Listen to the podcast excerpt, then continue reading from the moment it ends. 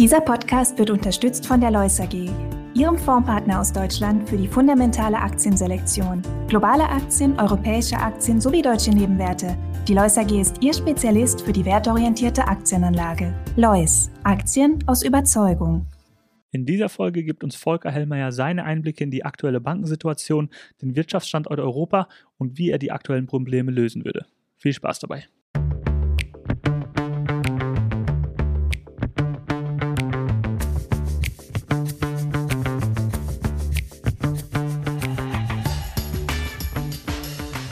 Hallo und herzlich willkommen zu einer neuen Ausgabe von The Message, der Investment Podcast. Und Uli, was haben wir heute vor? Ja, heute reden wir über Europa, die Situation Europas, der Märkte, Zentralbanken, Geostrategie. Also ein sehr breites Feld und da haben wir einen sehr guten Gast zu dem Thema, der auch seine Meinung frei äußert. Genau, wir haben heute Volker Hellmeier von Netfonds eingeladen. Der hat seit 1997 bringt er den legendären Hellmeier Report raus.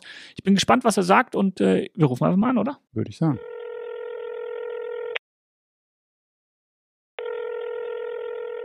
Herzlich willkommen, Volker Hellmeier, Chefsvolkswirt der NFS Netfonds AG, äh, ein Urgestein der deutschen äh, Makro- und Meinungsgeschichte, würde ich sagen. Schön, dass wir dich dabei haben. Ich freue mich auch, dass ich äh, dabei sein darf. Danke. Jetzt haben wir Wochen hinter uns, ähm, die einen, der jemand, der länger am Markt ist, so ein bisschen daran erinnern, kommt jetzt hier eine große Finanzkrise 2.0, könnte man fragen. Also gewisse Parallelen im Bankenbereich sehen wir. Wir hatten die Pleite der SVB, der Signature Bank, äh, dann die Credit Suisse, was natürlich ein absoluter Hammer ist hier für Europa. Ähm, vielleicht kannst du uns einen Gesamtüberblick geben. Wie siehst du aktuell die, die Lage, die Märkte? Äh, wo drückt bei dir der Schuh oder was, worauf äh, legst du dein Augenmerk? Also der Markt und damit auch ich lege das Augenmerk in der Tat auf das Thema Bankenstabilität und da weniger in der Eurozone, ähm, weil wir hier, und das weiß ich noch aus meinen eigenen Erfahrungen als Chefvolkswirt bei der Bremer Landesbank, eine sehr sakrosankte Überprüfung zumindest der Banken haben. Bei Wirecard war es nicht so, das wirft Fragen auf, aber grundsätzlich ist das eine sehr sakrosankte Überprüfung. Und wir haben eben auch andere Regulierungen als in den USA. In den USA sind in den letzten Jahren Regulierungen, die nach Lehmann eingezogen worden sind, für den Bankensektor wieder aufgehoben worden. Also ein Laissez-faire-Ansatz. Und das unterscheidet die Eurozone in meinen Augen schon einmal qualitativ von der Situation in den USA. Und damit schauen wir mal auf das Bankenproblem in den USA. Wir sehen, es ist primär erstmal ein Regionalbankenproblem. Es ist sogar, wenn wir auf die SVB-Banken schauen, ein Spezialbankenproblem, weil sie sich eben in der Start-up, eben, äh, äh, im Start-up-Business und der Finanzierung dieses Businesses maßgeblich ähm, orientiert haben. Und ähm, es sind Größenordnungen, die nicht klein sind. Wir reden hier bei beiden Banken von ähm, Assets, die an der, äh, von Assets in der Größenordnung von 310, 320 Milliarden US-Dollar. Aber die sind natürlich auch nicht vollständig ähm, hinfällig, sondern es gibt ja immer nur einen Prozentsatz, der dann wirklich am Ende auch ausfallen würde. Also damit will ich das einordnen. Das ist erstmal ein Regionalbankenproblem, auch dann noch bei First Republic. Es gibt sakrosankte Maßnahmen. Und darauf will ich eingehen, weil wir sehen die aktuellen Verwerfungen an den Finanzmärkten eigentlich, weil der Markt erwartet, Vollkaskoversicherungen von Seiten insbesondere der US-Behörden. Und hier müssen wir einfach mal schauen, was ist denn gemacht worden? Also sind, sind massive Maßnahmen für die betroffenen Institute, volle Einlagensicherung, unlimitiert. Wir haben ein 2000 Milliarden US-Dollar Programm, wo man seine äh, schiefen Papiere, Staatspapiere äh, zu, zum Nominalwert ein, äh, hingeben kann. Damit ist die Liquidität aus diesem Pool heraus für die betroffenen Institute gesichert. Das sind massive Maßnahmen und auch Regelbrüche, die damit einhergehen, die erheblich sind und die an sich unter rationalen Gesichtspunkten, das ist ein Unterschied zwischen rational und psychologisch, emotional, wie wir eher in den Märkten reagieren, unter rationalen Gesichtspunkten sagen sollten, da ist erstmal der Deckel drauf. Was wir aber im weiteren Verlauf im Moment erleben, ist, ähm, die Maßlosigkeit der Märkte. Wir wollen Vollkaskoversicherung und das bezieht sich im Moment auf Frau Yellen. Frau Yellen ist aber aufgrund ihrer Positionierung als Finanzministerin nicht in der Lage, den US-Kongress im Grunde genommen zu überstimmen. Aber das erwartet der Markt im Rahmen einer Vollkaskoversicherung für alle Einlagen als Beispiel, um mögliche Bankruns zu verhindern. Das kann sie nicht. Und das stieß den Markt böse auf, als sie es nicht vollzog vor der Senatsanhörung. Sie hat nachgeliefert und nochmal betont, dass alle Banken, die in äh, Stress geraten, eine volle Einlagensicherung bekommen, aber man kann eben nicht 18 Billionen oder 18.000 Milliarden Dollar Einlagen in den USA seitens einer Finanzministerin mal ebenso garantieren. Das funktioniert nicht. Da hat der Markt zu hohe Erwartungen. Und das ist das, was derzeit an den Finanzmärkten verstörend und belastend wirkt, dass diese Vollkaskoversicherung nicht kommt. Und das ist für mich das Primärthema, das uns in, an den Märkten zunächst einmal weiter beschäftigen wird. Was wir erkennen, ist, dass die Geopolitik eine geowirtschaftliche Funktion hat. Und diese, und sie liegt darin, dass die Geowirtschaft weniger stark läuft, als es möglich wäre, als es das Potenzial hergibt. Und äh, das ist ein zweiter Aspekt, der im Hintergrund wabert. Das können wir aber ja im weiteren Gespräch noch erörtern. Du hast die, die geschrieben oder gesagt, dass die Banken rational gesehen eigentlich diese Bankenstabilität weiterhin haben. Was wir ja gesehen haben, ist dieser Vertrauensverlust, besonders bei den zwei Banken, die, die Uli eingangs angesprochen hat, der SVB und Credit Suisse. Dementsprechend schwer ist es doch, sich auch auf den Kapitalmärkten zu positionieren, denn wir sehen einen DAX, der ist ja nahe Höchststand, obwohl man eigentlich diesen Vertrauensverlust gesehen hat. Wie geht man mit der ganzen Situation um? Es ist unheimlich schwer. Wir haben enorme Volatilitäten, äh, Nervositäten auf den erhöhten Niveaus. Äh, was wir feststellen können, ist, wenn wir uns die Welt anschauen, ähm, dass insbesondere im asiatischen Raum die Dynamiken zunehmen. Äh, positiv. China, äh, Goldman Sachs hat gerade die Wachstumsprognose von China von 5 auf 6 Prozent angepasst. Also wir sehen die Emerging Markets, äh, die BRICS-Länder als Stabilisator der Weltwirtschaft. Und wir sehen auf der anderen Seite, dass die westlichen Nationen, äh, dass es dort in der Ökonomie eher rumpelt. Aktuelle Einkaufsmanager-Indizes für Europa, insbesondere aber auch für Deutschland, für den produzierenden Sektor, für das verarbeitende Gewerbe, kommen unter Druck. Also bei in Deutschland jetzt mit einem S&P PMI Erstschätzung für den Monat März da liegen wir bei 44,4 Punkten. Das war unerwartet und das zeigt einfach, dass die Welt sich ökonomisch teilt. Es gibt einen Teil, der funktioniert, die haben Versorgungssicherheit bei Rohstoffen, die haben eine attraktive Preislichkeit, sie haben nicht unsere strukturellen Verwerfungen, nicht die hohen Haushaltsdefizite, nicht Handelsbilanzdefizite, haben viel niedrige Preisniveaus. Schauen Sie, schauen wir mal darauf. China hat einen Preisanstieg von 1,0 Prozent im Jahresvergleich. Die Eurozone lag zuletzt bei 8,5 Prozent für den Monat Februar, USA bei 6 Prozent. Und äh, wenn wir mal auch in Richtung, ich weiß nicht politisch korrekt, aber man kann es ja mal machen, uns die Erzeugerpreise anschauen, dann liegt die Eurozone 15 Prozent plus für den letzten Berichtsmonat im Jahresvergleich. Und jetzt kamen gerade die Zahlen aus Moskau, die liegen bei minus, minus 7,5 Prozent. Und das hat natürlich Wirkungen auf die äh, ökonomischen Wirkungsstätten. Und ich äh, weise darauf hin, dass äh, der Bundesverband der deutschen Industrie jetzt auch gewarnt hat bezüglich des IAA-Programms, kommen wir vielleicht auch noch zu, äh, dass eben die Wettbewerbssituation, und genau das beschreibe ich damit ja anhand von Wirtschaftsdaten, die Wettbewerbssituation sich für den Standort Europa immer weiter eintrübt. Es gibt übrigens einige sehr weise Analysten und Ökonomen, die darauf vor Monaten, und wir reden von einem Zeitraum von vor neun Monaten, hingewiesen haben, um mit einer gewissen Lässigkeit ignoriert zu werden. Äh, das ist übrigens bisweilen auch schmerzlich, nicht ob der eigenen Person, sondern ob der Sache der Respublika, um die es hier ja für uns alle geht. Aber damit will ich sagen, wir haben ein äh, aufgeteiltes Bild und das wird witzigerweise überhaupt nicht an den Märkten gespielt. Also diese Resilienz, die Widerstandskraft, die wir insbesondere im asiatischen Raum sehen und äh, die Schwäche in der Form im Grunde genommen potenziell auch nach vorne schauen, Standortqualität, Investitionstätigkeit für Europa. Das ist ein guter Punkt im realwirtschaftlichen Bereich. Also was du sagst, das Inflation Reduction Act, also IRA, kurz äh, könnte man ja schon von ökonomischem Terror reden, um mal den IRA-Begriff zu, zu stressen. Aber letztendlich ist es natürlich etwas, ähm, wo Unternehmen, die einfach natürlich sagen, okay, meine Produktionsfaktoren, gerade Energie, sind hier so teuer. Das heißt, ich gehe in, in die USA, kriege vielleicht auch noch eine Subvention, baue dort meine Werke auf. Ähm, das ist natürlich etwas, ich glaube aber, das ist auch in der deutschen Politik, es sickert jetzt langsam durch, dass jetzt auch irgendwelche Arbeitsgruppen ge, ge, gegründet werden, wo es um Rohstoffsicherheit geht, wo ich mich, wo ich mich frage, also wenn man in Richtung Elektromobilität geht seit Jahren äh, und ich stelle fest, ich habe ja das, äh, die, die grundlegenden Dinge gar nicht, da frage ich mich manchmal, wo ist denn unsere vorausschauende, planerische Art, die vielleicht unser Land auch mal groß gemacht hat, überhaupt hin? Und sind wir da nicht viel zu spät dran? Ja, also erstens, wir sind zu spät dran. Deswegen habe ich bewusst gesagt, ich habe mich so weit aus dem Fenster gelehnt, von neun, zwölf Monaten. Äh, und man äh, bekommt damit dann immer nur eins zwischen die äh, Augen im Zweifelsfall äh, mit diesen Prognosen, mit den Risiken, die sich damit ein, äh, einher, die damit einhergehen für unseren Standort und damit ja nicht nur für die ökonomische, sondern auch die gesellschaftspolitische und politische Stabilität. Denn alles hängt an der Ökonomie. Und insofern bin ich schon etwas verzweifelt, ähm, über die Ignoranz, die es hier gibt. Und wenn wir sagen, ja, wir brauchen einen Plan, also China hat einen Fünfjahresplan, in den USA gibt es Plan und die gehen viel weiter, gibt es Thinktanks, die die Regierung, egal welcher Couleur sie sind, kontinuierlich mit einer Kontinuität, mit Case Studies versorgen und damit auch einen planerischen Akzent setzen, also eine proaktive Haltung.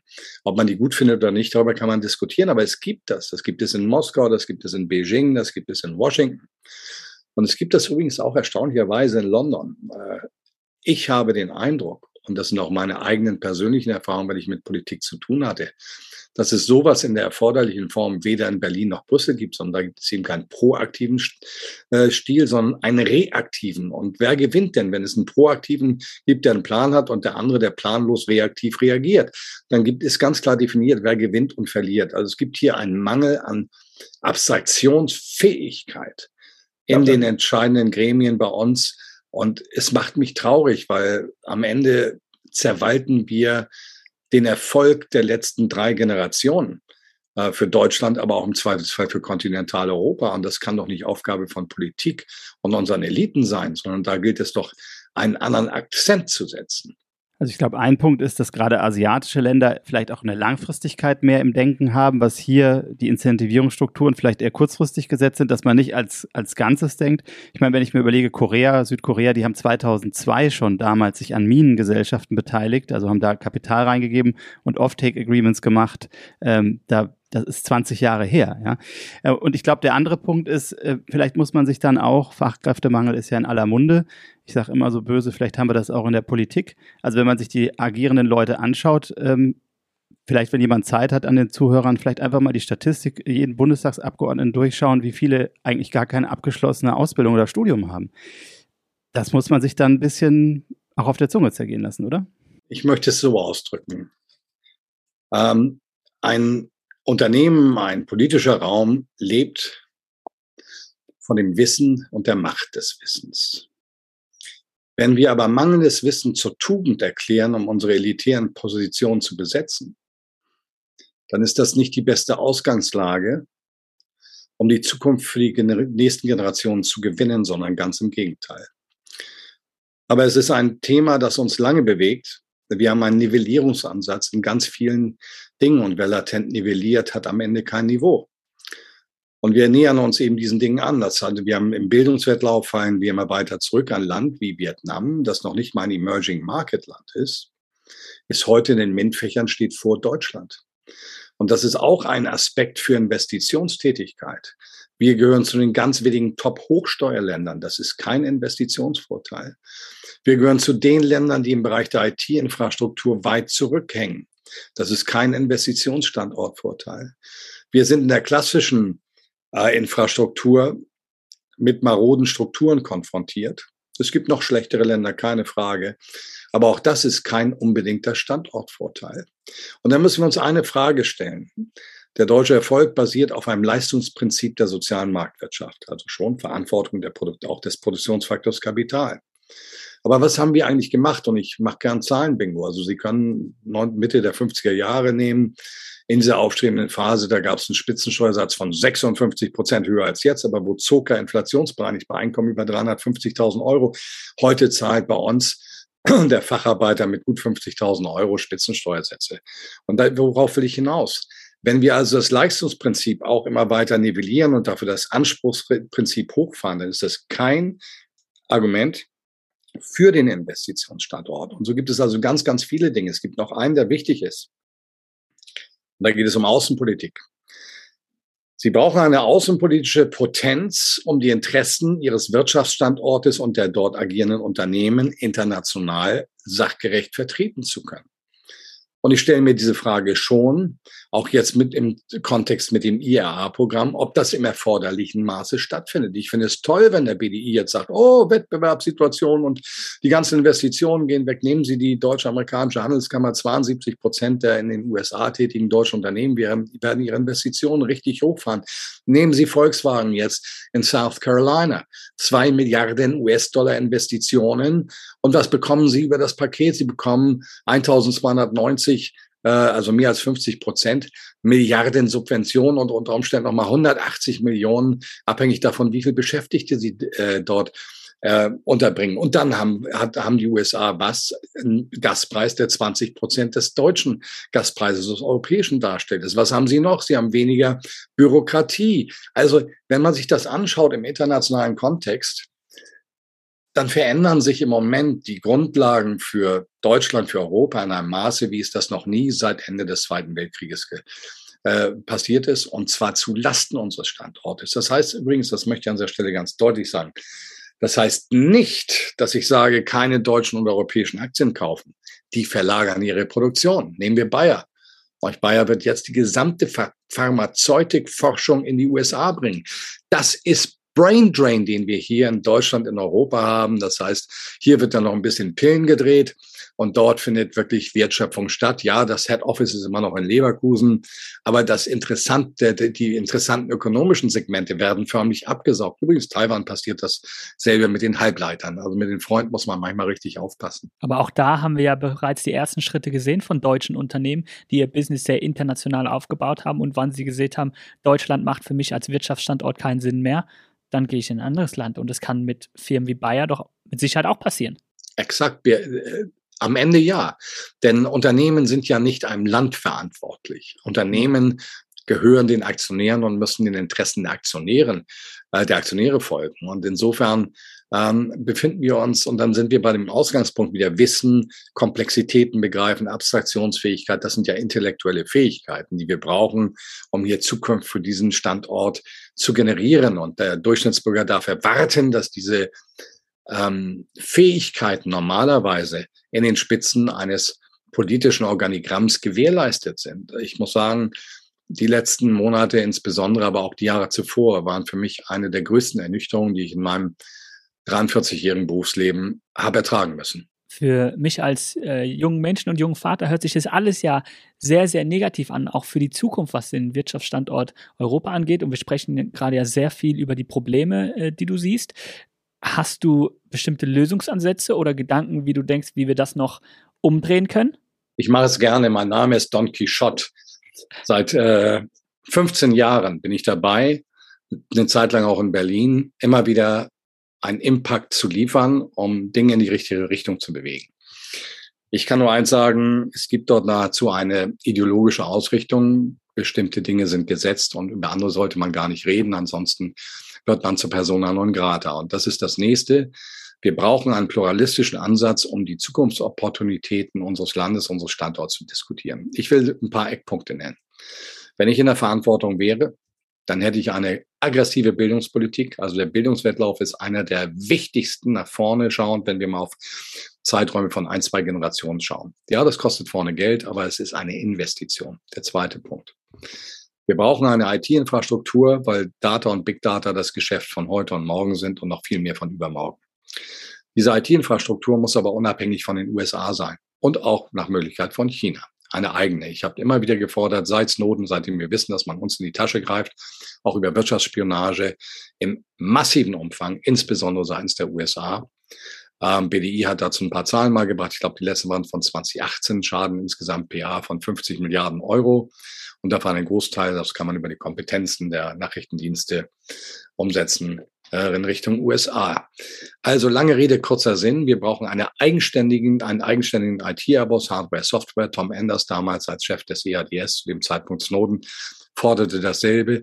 Es ist nichts passiert. In diesen ganzen Feldern, wo es um unsere Zukunftsfähigkeit geht, ist nichts passiert. Wir haben verwaltet und wenn man verwaltet in der Politik und nicht gestaltet, Politik soll gestalten, dann fällt man im komparativen Bereich zurück.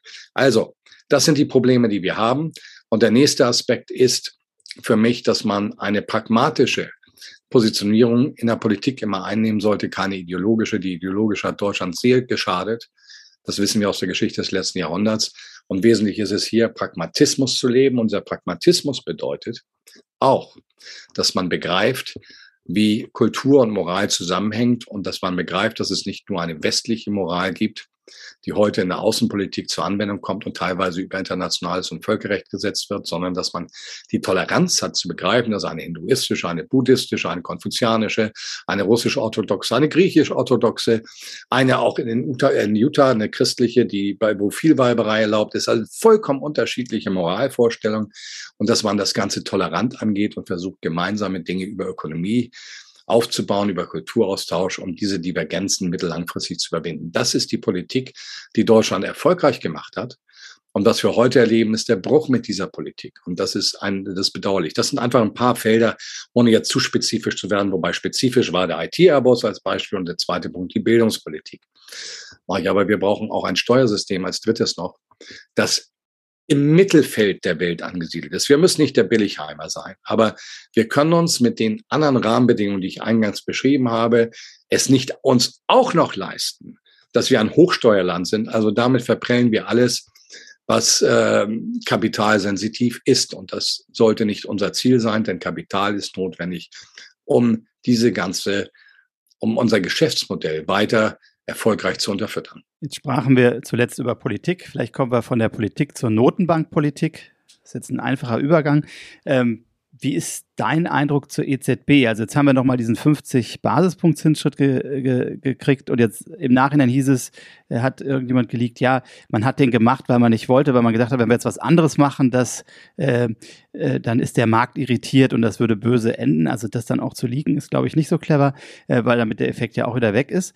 Aber ich frage mich, haben wir nicht das, was wir 2007, 2008 hatten hier, dass die EZB eigentlich viel zu spät angefangen hat, äh, die Zinsen anzuheben und nun aber, wo sich ja eigentlich schon deutliche Abschwächungen auch langsam bemerkbar machen. Klar, ist diesmal ein anderes Umfeld, weil wir eine sehr hohe Inflation haben, aber ich frage mich, ähm, schießt die EZB nicht jetzt wie damals übers Ziel hinaus? Also ich bin ja, äh, ich habe zur Erklärung, ich habe früher sehr eng mit Zentralbanken zusammengearbeitet, habe in meiner Frankfurter Zeit bei der Hellerbau einen Zentralbanktisch geleitet.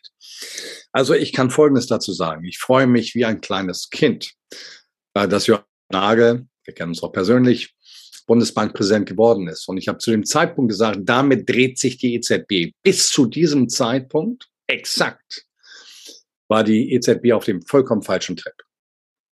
Und mit Joachim Nagel bekommen wir jetzt einen Wind rein, der, in, der dem klassischen Zentralbanking entspricht. Und Währungsstabilität ist unverzichtbar für ökonomische ähm, Stabilität. Das wird häufig ausgeblendet, weil wir mögen ja gern nivellieren äh, und wir wollen ja alle nett sein. Ja, und wir wollen mit Marshmallows werfen. Aber die Welt funktioniert nicht so. Die agiert nach dem normativ-faktischen. Und jetzt nehmen wir, spielen wir wieder ein bisschen Zahlenbingo. Also die USA können sich einen milderen Ansatz erlauben. Sie haben früher gestartet, Unterschied zur EZB, die Zinserhöhung, und sie waren auch aggressiv. Deswegen auch jetzt partiell Verwerfungen im Regionalbankensektor in den USA. Ähm, sie können jetzt zurückschrauben, weil wir werden im Berichtsmonat März, und das hat Joachim Nagel, das hat die Bundesbank auch gesagt, über Basiseffekte einen deutlichen Rückgang der Preisinflation haben. Die USA liegen bei sechs Prozent der Leitzins bei circa fünf Prozent. Das heißt, das ist eine Divergenz jetzt noch von einem Prozent. Wenn diese Basiseffekte ziehen, dann haben wir plötzlich den Leitzins oberhalb der Inflation. Diese Chance besteht in den USA. Jetzt schauen wir uns aber die Eurozone an.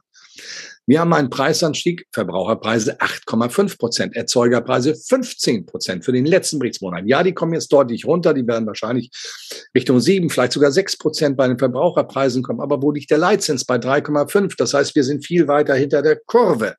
Und das ist natürlich nicht äh, ähm, für auch unsere Kapitalmärkte gesund, was hier passiert, weil wir haben damit, wer bei uns dann Bundesanleihen kauft, der vernichtet Kapital. Manche, die liegen im Moment in der Rendite bei zwei 2,1 Prozent in etwa. Sie verbrennen Kapital, wenn Sie also unsere Top-A äh, Papiere kaufen. Wir brauchen ein Equilibrium, ein neues Equilibrium, das Nachhaltigkeit garantiert. Ja, das kostet, das ist immer am Anfang schmerzhaft. Aber am Ende sind sie gesünder und dann leistungsfähiger. Und wenn sie das nicht machen, dann ist es ein langsamer Tod, den sie sterben. Ergo, was die Zentralbanken machen, ist richtig. Aber äh, auf den Punkt, ich erwarte nicht, dass wir ein Regime der Zentralbankpolitik der 90er, 80er oder 70er Jahre zurückfallen. Das erwarte ich nicht, sondern die äh, Leitzinsen werden sich in etwa dem Niveau der Verbraucherpreise, dem werden sie entsprechen. Das hat einen Grund und das, das möchte ich erklären. Wir haben heute ganz andere Verschuldungssalden, die eine verstärkte Wirkung von Zinserhöhungen haben im Vergleich zum historischen Kontext, wo diese Verschuldungen noch sehr viel niedriger waren, 70er, 80er Jahre als Beispiel. Ob es Staatsverschuldung ist, Unternehmensverschuldung, das sind auch Summeneffekte. Das heißt, diese Zinspolitik wirkt aggressiver als früher, wenn es dann nach oben geht in konservative Bereiche, die man als restriktiv bezeichnet. Und von daher bin ich ein Fan der EZB-Politik. Wir haben heute die Falken in der Mehrheit im EZB-Rat. Anders als vorher, da waren es die sogenannten Tauben. Und das sollte sich auch noch eine Zeit lang fortsetzen. Und äh, ja, es schmerzt vorne ein wenig, aber am Ende ist es der erfolgreiche Ansatz in meinen Augen, um hier die Zukunftsfähigkeit äh, unter monetären Gesichtspunkten für unseren Wirtschaftsraum zu erhalten. Ich glaube, das ist auch extrem wichtig, weil wenn ich die, die, die, das Vertrauen in die Währung verliere, habe ich natürlich ein Riesenproblem. Das haben wir hier in den 23er Jahren. Wir hatten auch den Frank Stocker mal in einer Folge, der über die Inflation berichtet hat, was damals so abgegangen ist. Und ich glaube, hier muss man auch sagen, wenn man das liest, was Paul ja auch gesagt hat in seinen Reden, dass an erster Stelle die, die Preisstabilität steht und an zwei, oder er hat es nicht so gesagt, er hat gesagt, ein Dual Mandate, Preisstabilität und Arbeitsplätze, hat aber auch gesagt, dass die Preisstabilität einfach notwendig ist, um langfristig die Arbeitsplätze stabil zu halten. Also da ist für mich ganz klar, diese Preisstabilität steht an allererster Stelle und deshalb äh, hat es mich auch nicht so verwundert, dass man doch so aggressiv die Zinsen angehoben hat, was viele ja mit dem Pivot von 2018 anders gedeutet haben, die eben gesagt haben, der knickt wieder ein. Ihr beide habt die Zins, Zinserhöhung. Ich habe noch einen Punkt. Warte okay. mal, ich habe noch okay. einen Punkt, der wichtig ist. Also wir sehen uns immer so in der Divergenz und ich habe das jetzt eben auch gemacht, USA, Europa. Wir leben ja in der Echokammer der westlichen Welt. Jetzt fragen wir mal einen CEO, der global tätig ist, wo liegen die, welche Wirtschaftsregion laut IWF hat das die größte Wirtschaftsdynamik? Und diese Frage stelle ich euch jetzt. Ja, Asien, Vietnam genau. zum Beispiel. Ne? Asien, also in Asien brummt es. So. Indien. Indien, exakt. Und wo liegen deren Inflationsraten? Sie liegen an der historischen Norm. Indien hat beispielsweise immer etwas mehr, fünf, sechs Prozent, aber ähm, China liegt bei einem Prozent. Und wir sehen diese ganzen Länder, die, die haben sogar Raum, Zinsen senken zu können. Sie haben nicht die hohen Staatsdefizite, wie wir sie haben. Sie haben weit überwiegend Handelsbilanzüberschüsse. Sie eine haben Frage, hohe Devisenreserven. Ja, bitte? Eine Zwischenfrage. Wenn ich mir die Inflationsraten anschaue, wir hatten ja auch einen wesentlichen Treiber Thema teurere Energie, der sich durchfrisst, Düngemittel, Nahrungsmittel. Das ist ja, das haben viele auch am Anfang nicht verstanden, dass diese Energie der Inputfaktor ist, der sich aber auf verschiedene Stufen durchzieht. Jetzt habe ich aber natürlich in Indien und China zwei Profiteure, das muss man ja auch sagen, die relativ günstig dann Energierohstoffe aus einem Land kaufen, von dem wir nichts mehr haben wollen. Äh, also dort haben wir natürlich, dann hatten wir durch die Krise natürlich auch einen schwächelnden Euro, haben also auch noch Inflation importiert. Also ich glaube, das ist vielleicht schon noch ein, ein, Unterschied, das, äh, das müsste man mal ausrechnen, weiß ich jetzt nicht, aber Indien, weiß ich, ist ja auch ein großer Importeur von Energie, China ja auch. Also da hatten die sicherlich natürlich auch einen deflationären Effekt, der dann eher die Inflationsrate ein bisschen runtergebracht hat. Und bei uns hat es genau Thema Standardvorteil, was du sagtest, äh, bei uns ist natürlich genau das Gegenteil der Fall. Genau so, aber da muss man sich auch mal überlegen, ähm, in welche Form der Außenpolitik man macht. Wenn man weiß, Sanktionspolitik funktioniert fast nie, ähm, dann sollte man sich überlegen, ob man solche Sanktionen umsetzt oder ob man andere, smartere Mittel nicht dann für außenpolitische Zwecke nutzt. Ähm, außerdem sind diese ganzen Sanktionen, wir sind ja nicht in einem Kriegszustand mit Russland offiziell, äh, sind sie vor dem Hintergrund, dass es keinen Kriegszustand gibt, äh, auch nicht regelkonform und gesetzeskonform, wenn wir WTO-Regeln anwenden. Also wir müssen mal schauen, äh, hätte es nicht smartere Wege gegeben, und hätte man sich nicht vorher über die Konsequenzen aus der gesamten Geschichte Gedanken machen müssen, bevor man dann in diese Politikrichtung geht.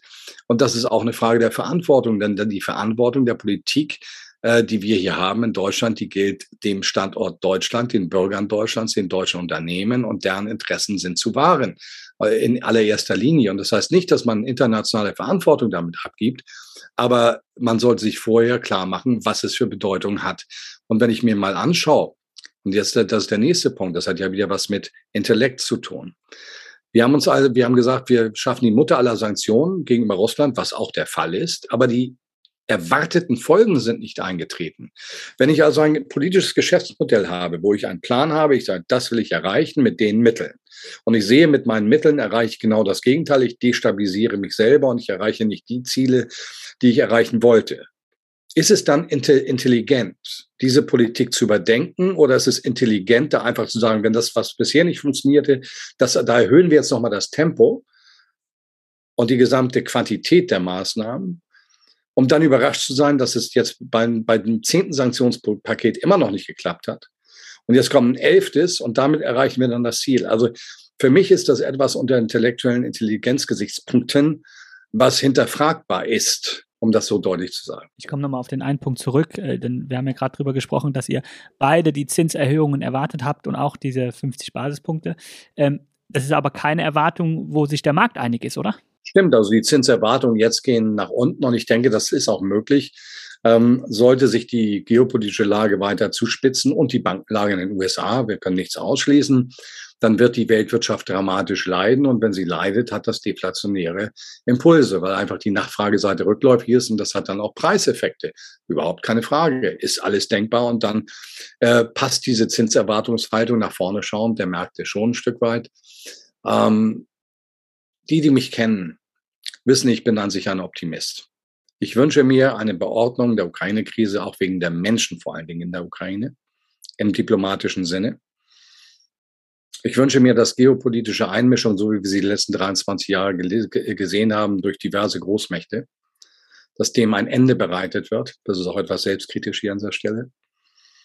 Und dass wir endlich beginnen, diesen Planeten zu einem besseren Planeten zu machen, indem man ökonomisch zusammenarbeitet und die wirklich wichtigen Themen, Umweltpolitik, COP27 und so weiter, umsetzt, weil das schafft man nicht gegeneinander und nicht in einer kriegerischen, wirtschaftskriegerischen, finanzkriegerischen oder realkriegerischen ähm, in solchem Umfeld, sondern das schafft man meistens am besten, wenn man friedfertig miteinander umgeht und auch eine Toleranz gegenüber anderen Kulturen, Moral und damit unter Umständen auch politischen Systemen hat. Das, das wünsche ich mir, ist ein hehrer Wunsch, ich weiß, blauäugig bin ich auch als Hamburger Jung. Aber wenn wir in diesen Weg nicht zurückgehen, dann werden wir die großen Probleme, die sich für die Menschheit ergeben, nicht so optimal lösen, wie sie lösbar wären. Wenn wir jetzt nochmal auf den Markt kommen, wie, wie siehst du das aktuelle Umfeld, Aktienmärkte, Rentenmärkte? Wo siehst du Chancen oder eher Risiken oder wie sollte man sich positionieren, ganz groß? So wie ich es rausgehört habe, ist er auch ein, ein Fan von Schwellenländeraktien aktuell. Ja, aber sie laufen gar nicht so. Das ist das Problem, weil auch da ist ein politischer Bias, eine politische Tendenz drauf. Äh, und insofern aus Risikoaversionsgesichtspunkten wird dort gar nicht in dem Maße diversifiziert, wie es vielleicht sachlich geboten wäre, unter Bewertungsgesichtspunkten, Potenzialgesichtspunkten und so weiter. Also es ist im Moment sehr, sehr schwierig. Wir haben eine enorm nervöse Verfassung am Markt. Äh, ich, ich favorisiere eine Buy-the-Dip-Strategie. Wir haben jetzt gesehen, nehmen wir einfach den DAX mal als Proxy. Wir hatten Abverkäufe bis 14.500 und mit zwei, drei Fingerschnippen waren wir bei 15.200. Wir haben im Moment sehr politisierte Märkte. Ein falsches Wort von Yellen äh, bringt Märkte unter Druck. Ein richtiges Wort bringt sie wieder nach vorne. Das heißt, für mich bleibt es dabei, buy the dip. Die Welt wächst weiter. Nehmen wir die IWF-Prognose, 2,9 Prozent. Ich sage, im April wird sie über drei Prozent nach oben angepasst. Ich bin also ganz zuversichtlich. Und das muss ja durch wirtschaftliche Aktivität der Unternehmen gewährleistet sein. Und äh, diesbezüglich bin ich für die Weltwirtschaft, insbesondere für die asiatischen Räume, sehr, sehr zuversichtlich. Und unsere großen Unternehmen, äh, die in den Indizes notiert sind, sind ja, nehmen ja nicht an, nur an nationalen Wirtschaftsräumen teil, sondern sind Global Pay Layer, die genau diese Dinge global umsetzen in ihren Unternehmensstrategien mit globalen Produktionsstätten etc. pp. Und von daher bei the Dip Strategie. Wenn wir eins gelernt haben, und da schauen wir jetzt auch mal, Sie haben Herrn Stocker von, ihr habt von Herrn äh, Stocker angesprochen, wir schauen mal auf die Hyperinflation 1920, 23. Am Ende haben die Blue Chips, also 1923 am Ende dieser Hyperinflation, nicht nur die Inflation outperformt, sondern sogar Gold. Gold war während der, der Krise lange der bessere Hedge, aber am Ende waren es die Blue Chips, weil wir müssen doch die Welt weiter ernähren, etc. pp. Unternehmen wie Siemens, 1840er Gründung, haben Weltkriege, Hyperinflation, Währungsschnitte haben alles überlebt. Geld ist gefährlich. Das ver vergessen viele. Im kurzen Moment kann sowas wie dann Staatsanleihen kaufen sinnvoll sein. Aber am Ende müssen wir uns noch mal eins anschauen. Was passiert denn die letzten 50 Jahre? Ist Geld entwertet sich. Ja. Geld entwertet sich und äh, latent. Es ist, äh, Geld ist, Money is very futile es basiert nur auf Vertrauen. Aber wem vertrauen Sie an mehr? Ein Management, das alle drei Monate äh, seine Zahlen äh, veröffentlichen muss und den Aktionären Rede und Antwort steht, oder Regierungen, die alle vier Jahre gewählt werden und äh, sich nicht notwendigerweise an ihre Wahlversprechen halten. Was ist denn besser am Ende? Und da fehlt uns manchmal wieder der Intellekt. Das heißt, bei der DIP-Strategie, was wir jetzt sehen, 14, äh, um die 14.500 DAX als Beispiel, haben wir meines Erachtens die erste gute Unterstützung. Die nächste kommt Richtung 14.2, 14.3 rein. Und wenn wir da nochmal hingehen sollten für Investoren, nicht für kurzfristige Spieler, sind das dann attraktive Einstiegsmöglichkeiten für konservative äh, Geschäftsmodelle. Und ich möchte daran erinnern, wenn wir das Kursgewinnverhältnis einfach mal als ähm, Bewertungsgröße nehmen, dann liegen wir im Moment im DAX bei 12,5 in etwa. Die historische Norm ist 15. Wenn es jetzt noch ein bisschen runtergeht, kauft man mit 12. Ähm, die USA liegen um die 18 beim Standard Poor's. Das ist teuer. Also man sollte auch mal sehen, dass man Werte einkauft, die gut sind, aber eben von international aufgestellten Unternehmen.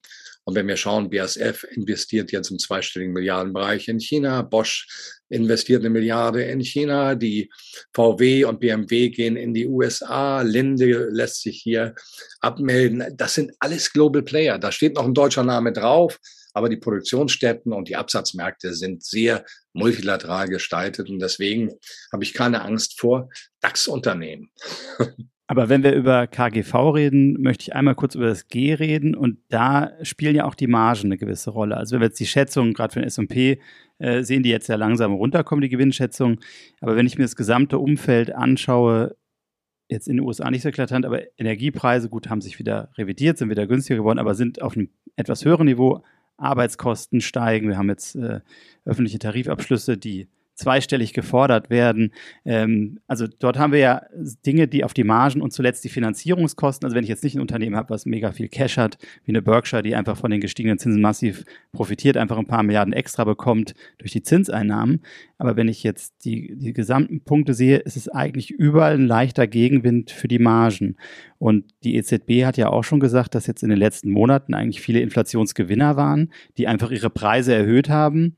Äh, aber da kommt vielleicht auch ein bisschen FIFO ins Spiel. Ich habe noch alte Bestände, die zu alten Preisen waren. Da kann ich jetzt mehr nehmen. Aber sind wir jetzt nicht an einem Punkt, äh, wo einfach das auch teurer wird, dass es eigentlich bei vielen Unternehmen auch ein bisschen auf die Marge gehen müsste? Das wird in einigen Sektoren der Wirtschaft so sein, aber nicht in der Gesamtbetrachtung. Ähm, es gibt einen IFO-Index, für, wo Unternehmen befragt werden, wie viel Prozent demnächst äh, Preise erhöhen werden. Und in der Tat, das geht runter. Wir kommen von 50 Prozent, waren jetzt zuletzt bei 29 Prozent. Das schaut äh, überschaubar aus. Aber der entscheidende Punkt hier ist folgender.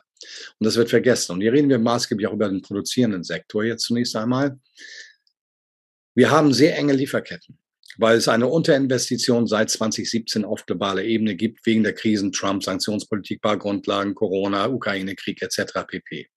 Also global eine Unterinvestition, das heißt, die Produktionskapazitäten sind nicht so mitgewachsen, wie man sich das wünscht. Das ist übrigens das Primärproblem des Lieferkettenproblems. Es war nicht nur China, das hat das Ganze nochmal verstärkt, aber es das Grundlegende, das Ureigene, die Ursache für das Problem der Lieferkettenproblematik. Also, wenn es also bei einem Anziehen der Weltwirtschaft und bedingten Produktionskapazitäten durch Unterinvestitionen. Äh, da, dabei wird es dazu kommen, dass eben die Unternehmen, die in diesen Sektoren tätig sind, Preisüberwälzungsspielräume haben. Ich rede mit manchen Unternehmen, Anlagenbau, Maschinenbau als Beispiel, und die sagen, du, die, wir kriegen Anfragen und wir nehmen gar nicht alle an, weil unsere Kapazitäten sind begrenzt. Wir nehmen nur die an, wo auch die Marge stimmt. Und das ist die Antwort. Das heißt, wir müssen uns das schon individuell anschauen, sektoral anschauen, aber, in der, äh, aber grundsätzlich äh, sehe ich diese Probleme in der Form für die Margen der meisten Unternehmen nicht. Ähm, Unternehmen, die ein schwaches Geschäftsmodell haben, die nicht im produzierenden Sektor sind, da mag das Bild etwas differenzierter ausfallen. Sehr interessant. Guter Insight. Danke. Ich würde zum Schluss vielleicht von den traditionellen Märkten weg nochmal ganz kurz zum Schluss zum Kryptomarkt kommen. Äh, und ich weiß nicht, ob du dazu eine Meinung hast, aber du hast auch das Thema Gold angesprochen in 1923. Und wir sehen ja aktuell diesen, die Rallye beim Bitcoin. Und die Frage, die wir uns gestellt haben, auch, auch vor dieser Diskussion, ist, ist diese Rallye wieder ein Hype oder sehen wir zum ersten Mal wirklich diese Abkopplung vom Bitcoin, von allen anderen Assets und ein Run in ein Safe Haven Asset? Ich tue mich damit schwer. Also es sind für mich erstmal Kryptoanlagen, keine Kryptowährungen, weil sie keinen hoheitlichen Hintergrund haben. Ja. Sie haben ihre Attraktivität. Sie sind aber nicht unbedingt rechtssicher. Das ist der nächste Punkt. Das ist für mich ein riesiger Nachteil. Äh, sie funktionieren jetzt. Sie haben in der großen Krisenbewegung, Corona als Beispiel, nicht funktioniert. Da hat Gold sehr viel besser funktioniert. Ich schreibe die Kryptoanlagen nicht ab. Sie werden uns weiter begleiten. Aber ich sehe in dem Moment, wo sie eine zu große monetäre Rolle spielen, sehe ich sie in Konkurrenz zu den Zentralbanken. Und so wie es das in China und der Türkei schon gegeben hat, kann es dann sehr schnell sein, dass man diesen Kryptoanlagen in diesen Wirtschaft, in den Wirtschaftsräumen Charaktermerkmale raubt, die ihre Bepreisung bestimmen. Und das Risiko muss man wissen, wenn man sich in diesen Märkten bewegt. Und das ist anders als bei Edelmetallen. Edelmetalle haben Track Record auch von 5000 Jahren, haben sich bewährt. Ja. Äh, ist immer schwer, den ganzen Kram mit sich rumzuschleppen, aber ich bin Fan seit 2001, nachlesbar FATS. Damals am Tiefpunkt habe ich gesagt, Gold wird vierstellig und bin ausgelacht worden. Äh, was wir im Moment sehen, ist, dass Gold eine immer größere Rolle einnimmt. Und jetzt reden wir von den offiziellen Zentralbanken, insbesondere außerhalb des Westens, werden verstärkt Goldreserven aufgebaut, weil der Missbrauch des US-Dollars als äh, äh, im, im Wirtschafts- und Finanzkrieg eben dazu führt, dass Länder, die sich dem Westen nicht unbedingt vollkommen in ihrer Souveränität unterstellen wollen, äh, darauf achten, Möglichkeiten zu haben, auch außerhalb des westlichen Finanzsystems Freiräume zu generieren, die für die, die der Verantwortung für den eigenen Wirtschaftsraum entsprechen. Also von daher, ja, Alternativen sind gesucht und das kann jetzt auch mal weiter funktionieren, aber ich sehe Restrisiken. Und für mich ist das größte Risiko, und da bin ich erstaunt, dass die gesamten äh, äh, Verbraucherschutzverbände nicht äh, darauf anspringen, der mangelnde rechtliche Rahmen. Das ist für mich ein riesiges Problem bei diesem Thema. Also wenn ich sehe, wie andere Finanzprodukte begutachtet werden von den Verbraucherverbänden, dann finde ich das sehr erstaunlich, wie man hier vorgeht. Aber das ist vielleicht auch eine Fehlwahrnehmung von mir. Whoever knows. Wollen wir dann zum Schluss zur Message kommen? Wir sprechen immer ganz zum Schluss nochmal die Message an unserer, unserer Teilnehmer und äh, Diskussionspartner. Was wäre deine Message zur aktuellen Situation? Und wir haben viel darüber gesprochen, den Wirtschaftsstandort Europa. Also, das erste ist, Krisen bieten Chancen. Ich freue mich über Krisen. Ich kann Assets damit unter Stress kaufen. Und da gilt es, das richtige Timing zu finden. Für Europa, nichts ist zu spät. Aber wir müssen endlich anfangen, rationale, den europäischen Bürgern verpflichtende Politik umzusetzen. Dann bin ich zuversichtlicher. Und die Welt geht nicht unter. Nein, morgen geht die Sonne auf. Klasse. Vielen lieben Super. Dank, Volker, für deine Zeit. Vielen herzlichen Dank. Gerne. Also, bis dann, macht's gut. Bis dann. Danke, ciao. Ja, ich glaube, das war ein ähm, sehr guter, äh, nicht so schwarzmalerischer Ansatz, aber er sagt ja auch ganz klar, ähm, was es bedarf, ähm, dass wir einfach langsam die Füße hier hochkriegen und uns mal Gedanken machen und ähm, uns etwas anders verhalten in dieser Welt. Ja, ich glaube, der hat viele Fakten auf den Tisch gelegt und genau wie du gesagt hast, nicht nur die Probleme erörtert, sondern auch eben mögliche Lösungen angeboten. Ich bin gespannt, äh, wie sich das, Ganze entwickelt und ob wir wirklich nicht zu spät sind. Ähm, ich meine, die Zeit wird es zeigen und die Kapitalmärkte auch. Das Leben geht immer weiter, Olli, genauso wie unser Podcast, Die Message. Der Investment Podcast.